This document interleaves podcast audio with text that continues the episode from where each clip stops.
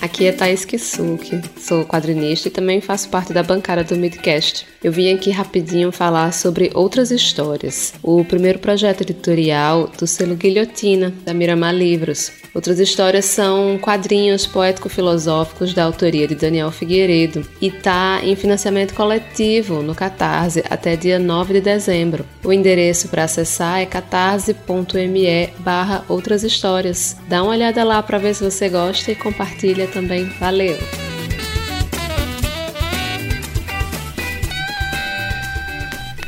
E é feito de tinta acrílica, né? É, orgânica. Tudo muito orgânico, muito natureza. E não pode tocar, tá? Don't touch. Exato.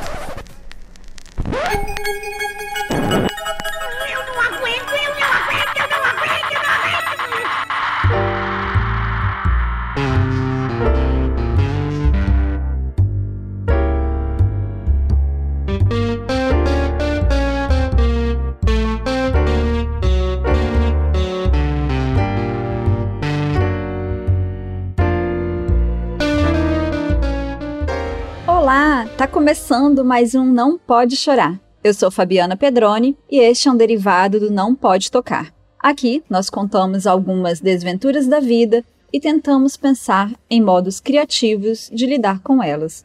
Se você chegou aqui agora e não conhecia o Não Pode Tocar, este é um podcast sobre teoria, história, crítica de arte e temas afins.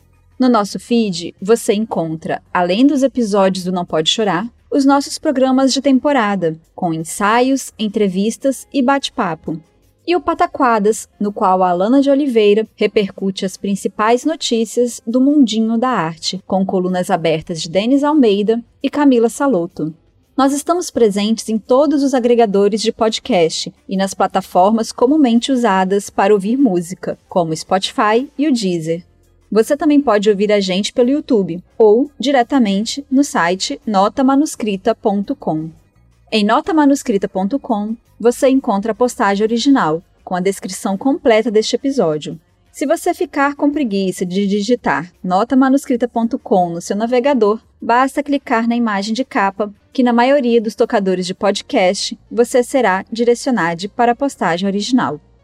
Lá você encontra os links para as referências comentadas no episódio e para os nossos perfis pessoais e oficiais. Quem comanda os nossos perfis oficiais é o Tiwi, o primeiro e único cão podcaster. Vai lá dar um oi e ganhar uns lambejos do Titi. Tanto no Twitter quanto no Instagram, você encontra o Tiwi como arroba não pode tocar. Sempre o D de pode mudo.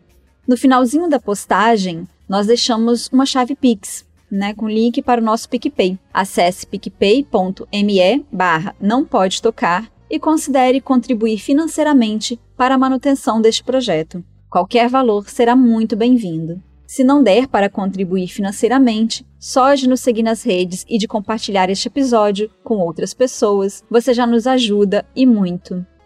É isso. Dados esses recados iniciais, neste episódio você vai ouvir algumas reflexões sobre como sentir os sentimentos.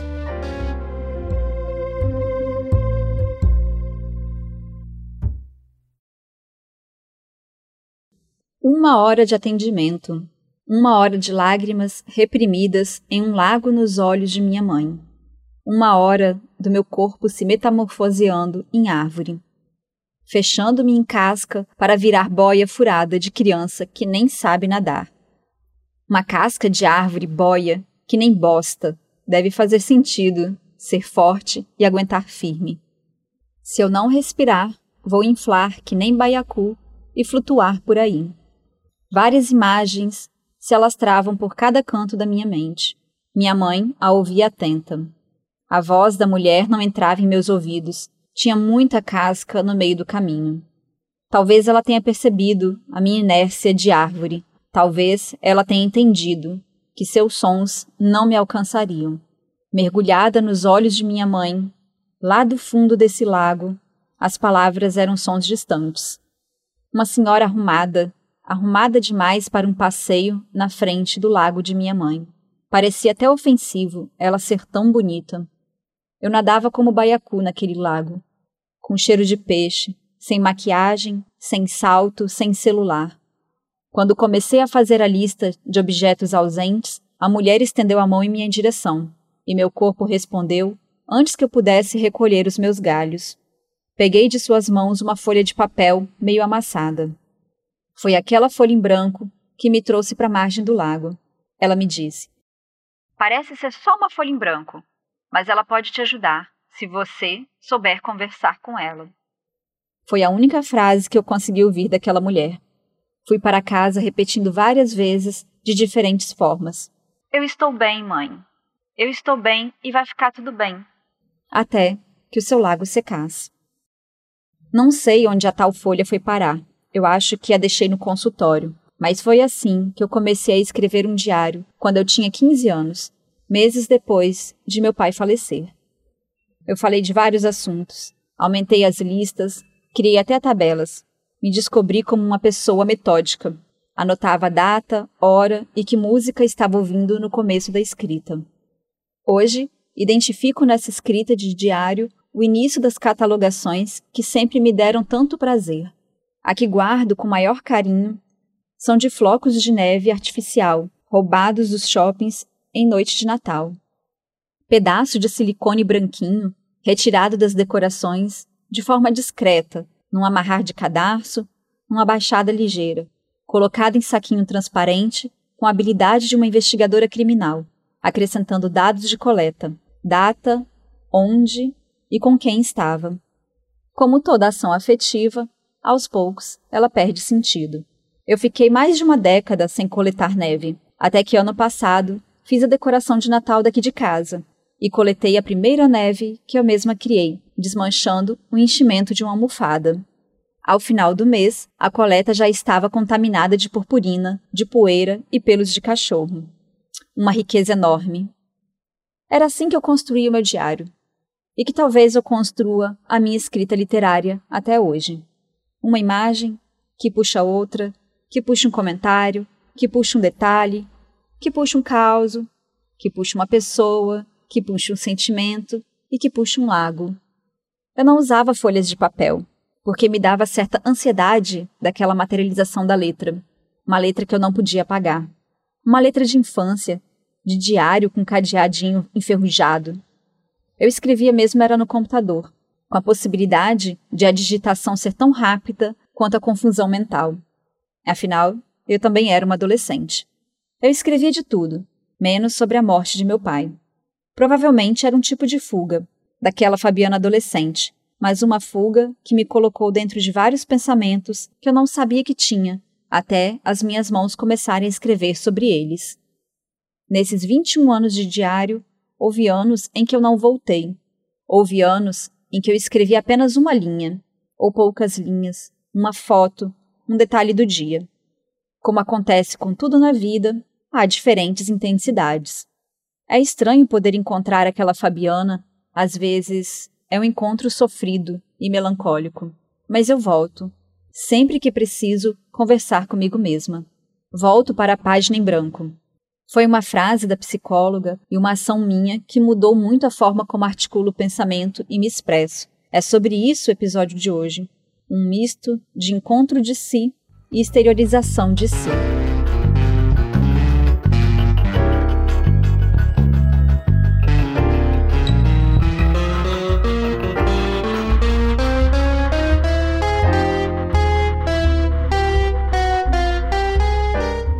Eu demorei muito a encontrar o tema do episódio.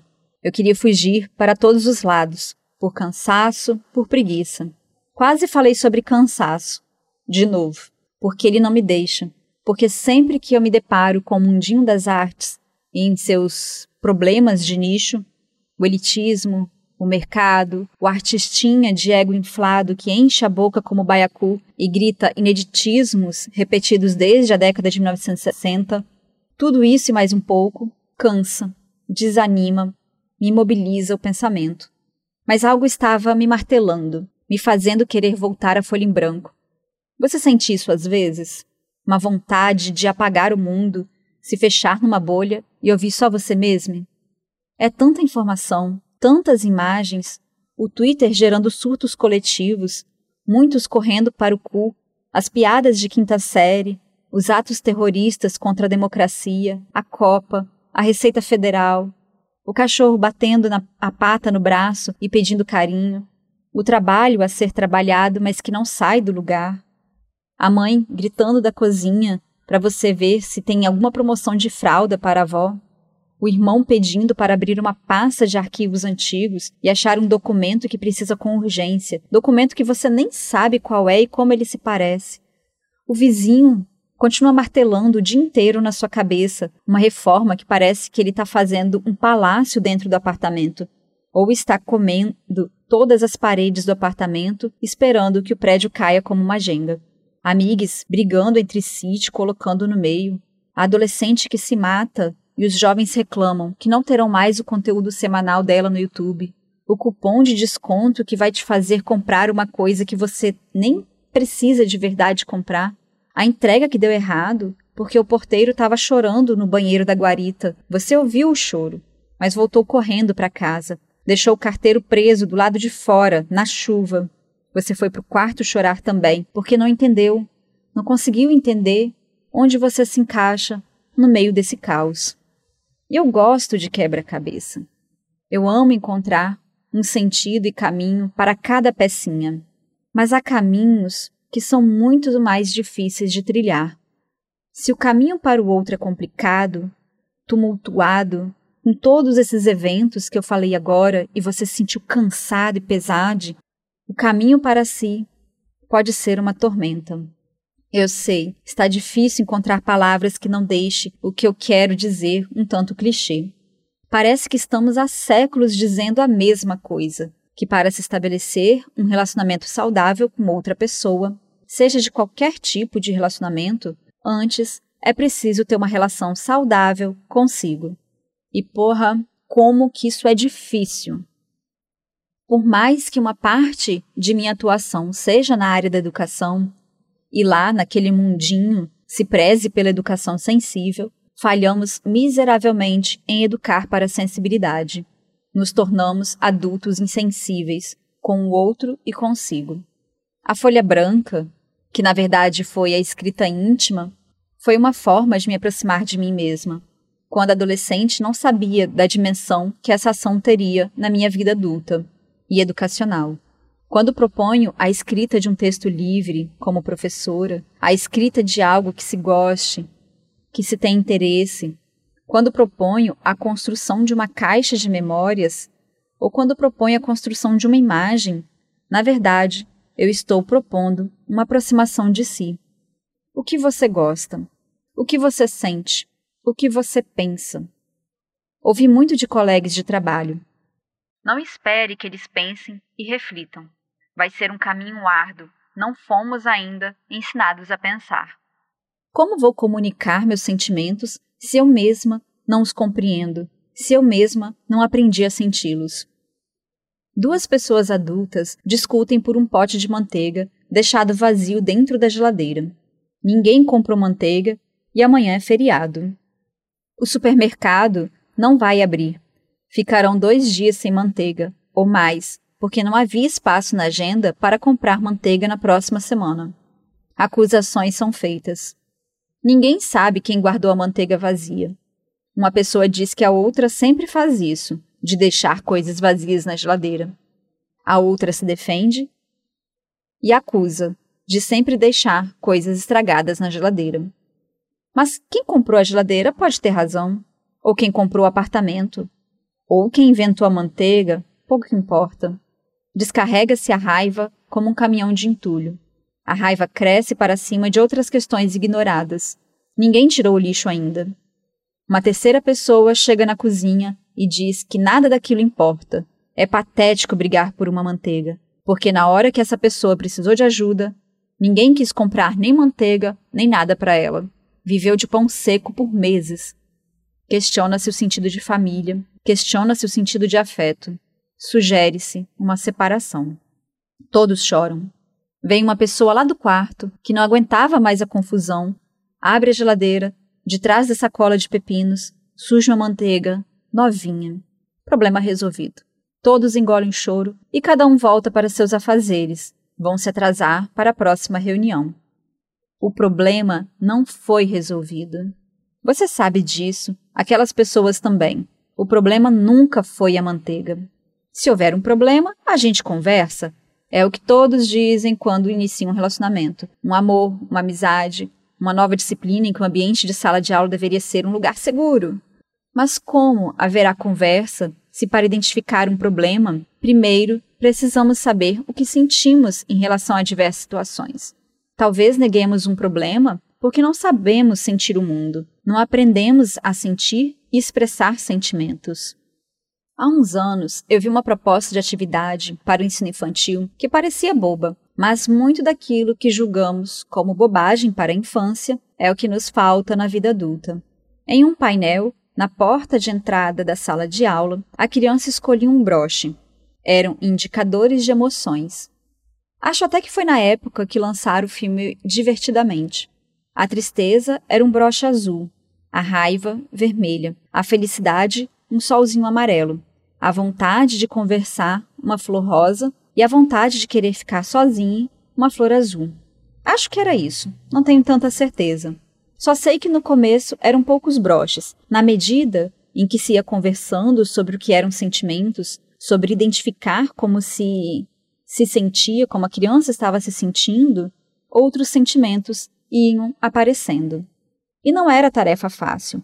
Muitas crianças no começo pegavam broches de forma aleatória. Mas o primeiro passo estava dado. Era pensar sobre. Junto dessas ações havia, claro, livros para pensar sentimentos, pensar sobre abstrações, o que, é sentir, roda de conversa, brincadeiras, enfim. O que quero tirar daqui é: fomos educados para a sensibilidade? Às vezes as coisas estão na ponta da língua. Você dá voltas e voltas, faz uma pipoca, come por impulso, compra alguma coisa por impulso, tenta a todo custo suprir algo que falta, que você não tem ideia do que seja.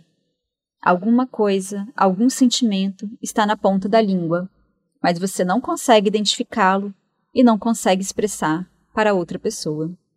Você se fecha. E temos aqui o início de um grande problema.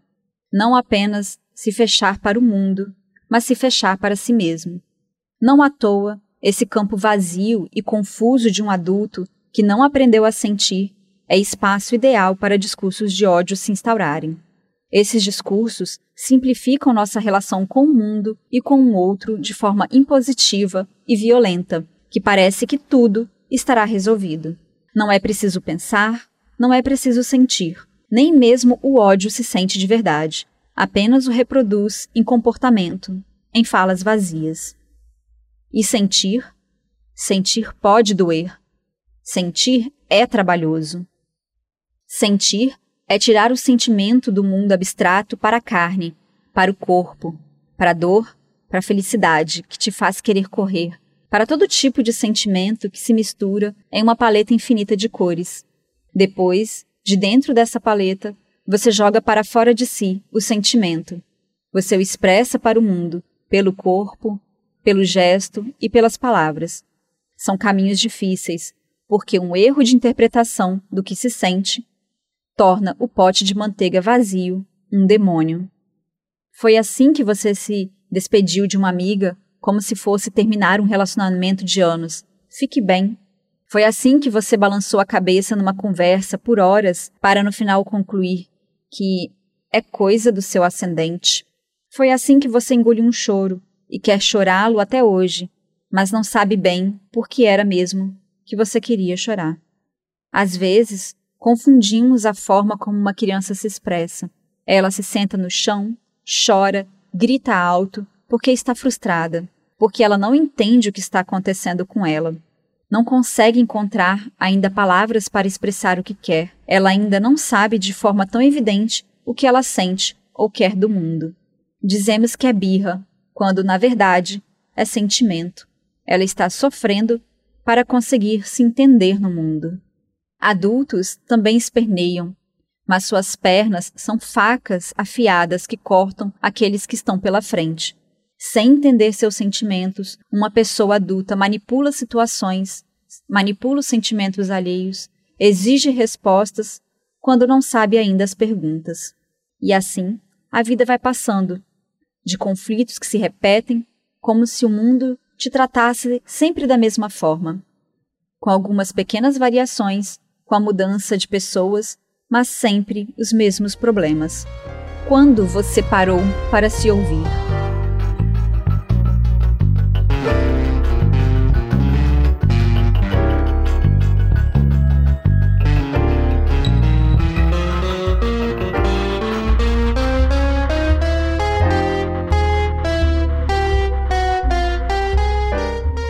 Ano passado, em 2021, eu assisti uma série muito boa e eu sempre volto nela quando penso sobre sentimentos.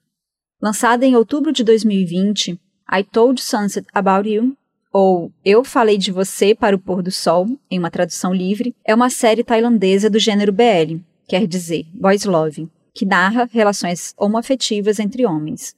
Dentro do universo de produções BL, Itsei, como é abreviado o nome da série, é uma referência icônica sobre sensibilidade narrativa, desenvolvimento de personagens, o cuidado com aspectos técnicos, como fotografia, áudio, trilha sonora, direção de arte, figurino, tudo isso. Vocês encontram facilmente a série legendada por fansubs. Eu não vou listar aqui o link, porque pessoas ruins, homofóbicas, vivem de encontrar esses links e derrubar os sites e acessos. Eu duvido um pouco que esta pessoa ruim esteja aqui ouvindo o episódio, mas ela pode encontrar o link na postagem, como uma busca. Então, melhor a gente ter cuidado. Dada a justificativa, a série conta com duas partes, com cinco episódios cada. Cada episódio tem cerca de uma hora de duração e acompanha a história de amor e amadurecimento dos adolescentes T e Oae, em Phuket, que é uma ilha tailandesa, na primeira parte, e em Bangkok, na segunda parte vai ser impossível trazer Itsei aqui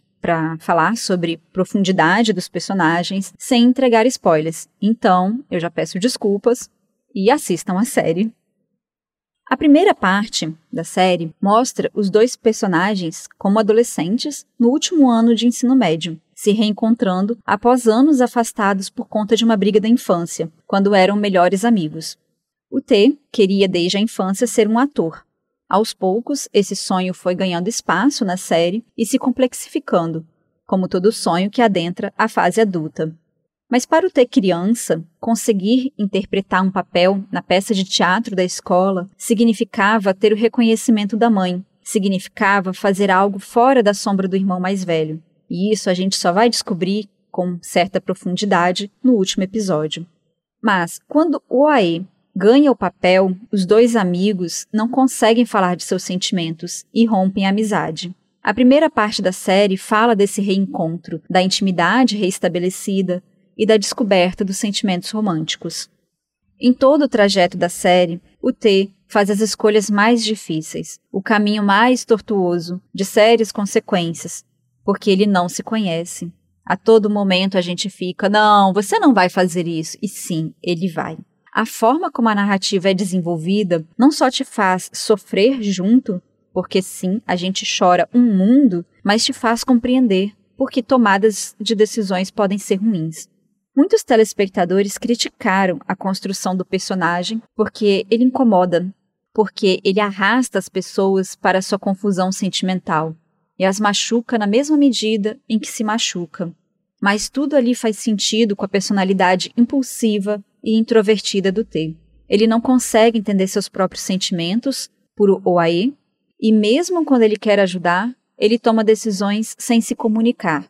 E sem comunicação, o mundo desaba. Falando de uma forma direta e com spoiler. Na trama, o T ele já tem uma vaga garantida na universidade por um processo seletivo bem restrito que acontece antes das provas de vestibular Lá não tem esse nome exatamente, mas é como se fosse. É um processo que pega só aqueles alunos, aqueles estudantes que têm melhores notas, ou algo assim. E por isso, o T, que é um estudante né, muito dedicado, enfim, ele já passou por esse processo, ele já tem a vaga garantida. Ele só tem realmente que ir lá em Bangkok e assinar um papel e falar, eu assumi a vaga. Mas o AE, ele vai fazer o vestibular como os outros amigos, não tem essa vaga garantida. E ele precisa estudar muito, especialmente língua chinesa. E é aí que os dois se reencontram, num curso extra e intensivo de chinês. Esse é um detalhe muito interessante na narrativa, que, não, que passa desapercebido, assim. Porque o T, ele é filho de uma mãe solo, chinesa, que tem um restaurante e sustenta a família. O T é ótimo em língua chinesa. Ele não faz nenhum sentido ele fazer essas aulas. No final das contas, ele vai para essas aulas para encontrar o AE. Ele o ajuda a estudar, e essa é a trama de fundo que vai atropelá-los no meio dos episódios. Aos poucos, o desenvolvimento dos sentimentos e dessa narrativa romântica se envolve com todos os atropelos para essa fase de estudo. Assim como o problema não era a manteiga, aqui o problema não é a prova. Nesse processo seletivo especial, o AE ele tinha ficado de suplente.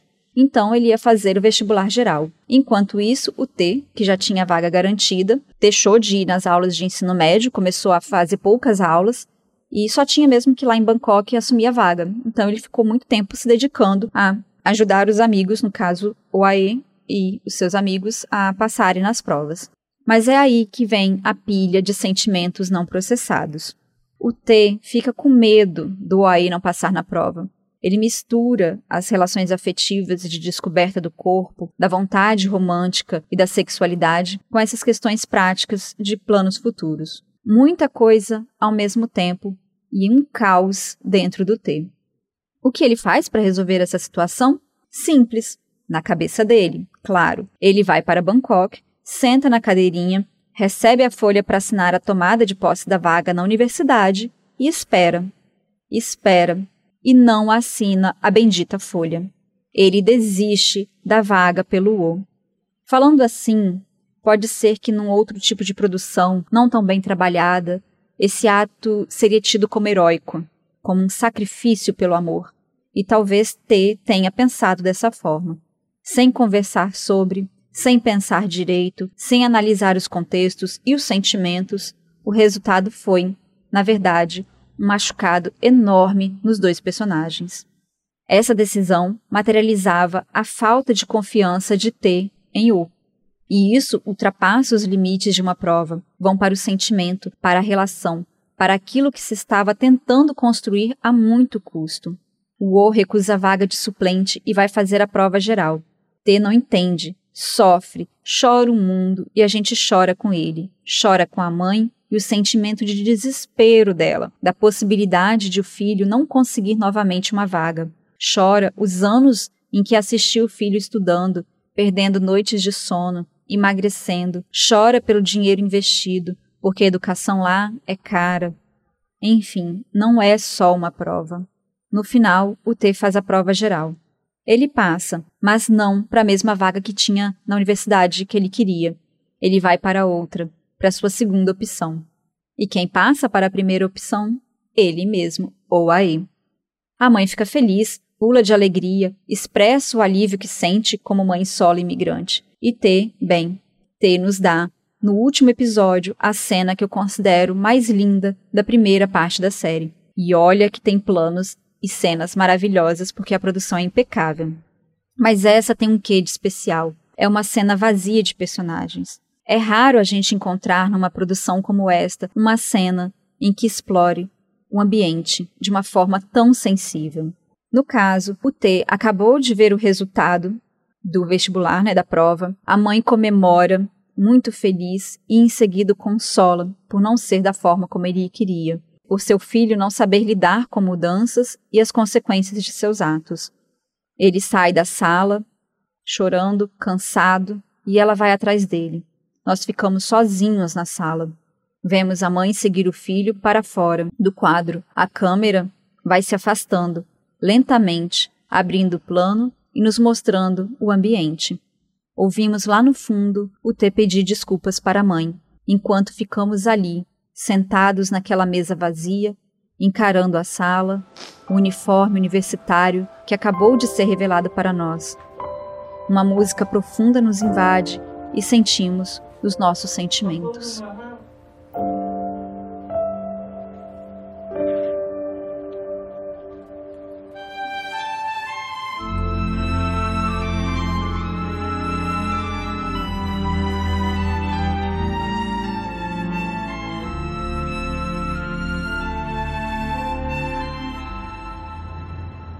São poucos segundos de cena, apesar de parecer um plano bem lento, mas é um momento em que temos uma pausa para absorver a complexidade de tudo o que aconteceu na série e culminou nesse desfecho.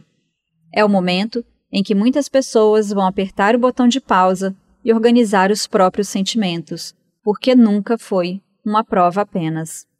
Talvez eu tenha escolhido um recorte um tanto estranho para falar sobre sentimentos, visto que a série é a todo momento inundada por questões de sexualidade e descobertas de si, tratadas de uma forma muito sensível. Mas, para um episódio curto e para falar de compreensão de sentimentos, nada melhor que algo que parece ser ordinário, comum. Um personagem tem que assinar um papel e assumir uma vaga. Outro precisa fazer uma prova. Tão simples e tão confuso e tão vulnerável quanto qualquer sentir cotidiano. Na segunda parte da série, trabalha-se a mudança do interior para a metrópole, a falta de uma rede de apoio, a solidão, os sonhos desgastados, as mudanças próprias da vida adulta. Muitos telespectadores que amaram a primeira parte odiaram a segunda, porque é difícil de acreditar que personagens adultos podem não saber compreender os seus próprios sentimentos. Quem sabe num outro momento dedicamos um episódio oficial para falar sobre Tsei. Por enquanto, eu lhes deixo com esse pequeno questionamento que pode reverberar em vários papéis amassados, em várias folhas em branco. O que é isso que você está sentindo?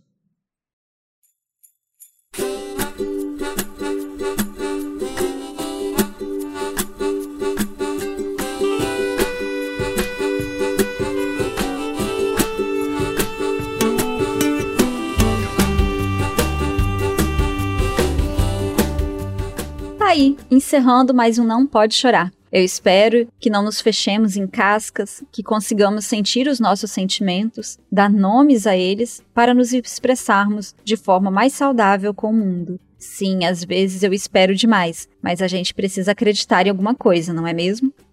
Você gostou do episódio? Não gostou? Fala com a gente. Você pode entrar em contato com a gente através do nosso e-mail, que é nãopodetocar@gmail.com ou pelos nossos perfis pessoais e oficiais, que estão todos linkados na descrição completa deste episódio, na postagem original em notamanuscrita.com. Em notamanuscrita.com você encontra, além dos episódios de todas as nossas temporadas, textos de processo, resenhas, crônicas, contos, críticas, ensaios, artigos acadêmicos e diversas outras produções. Aproveita que você está aí e confere o finalzinho da postagem. Lá você encontra uma chave Pix e o link para o nosso PicPay. Acesse picpay.me barra não pode tocar e considere apoiar financeiramente este projeto. Se não der para apoiar financeiramente, só de seguir os nossos perfis oficiais e compartilhar este episódio, você já nos ajuda e muito. Tanto no Twitter quanto no Instagram, você encontra a gente como arroba não pode tocar.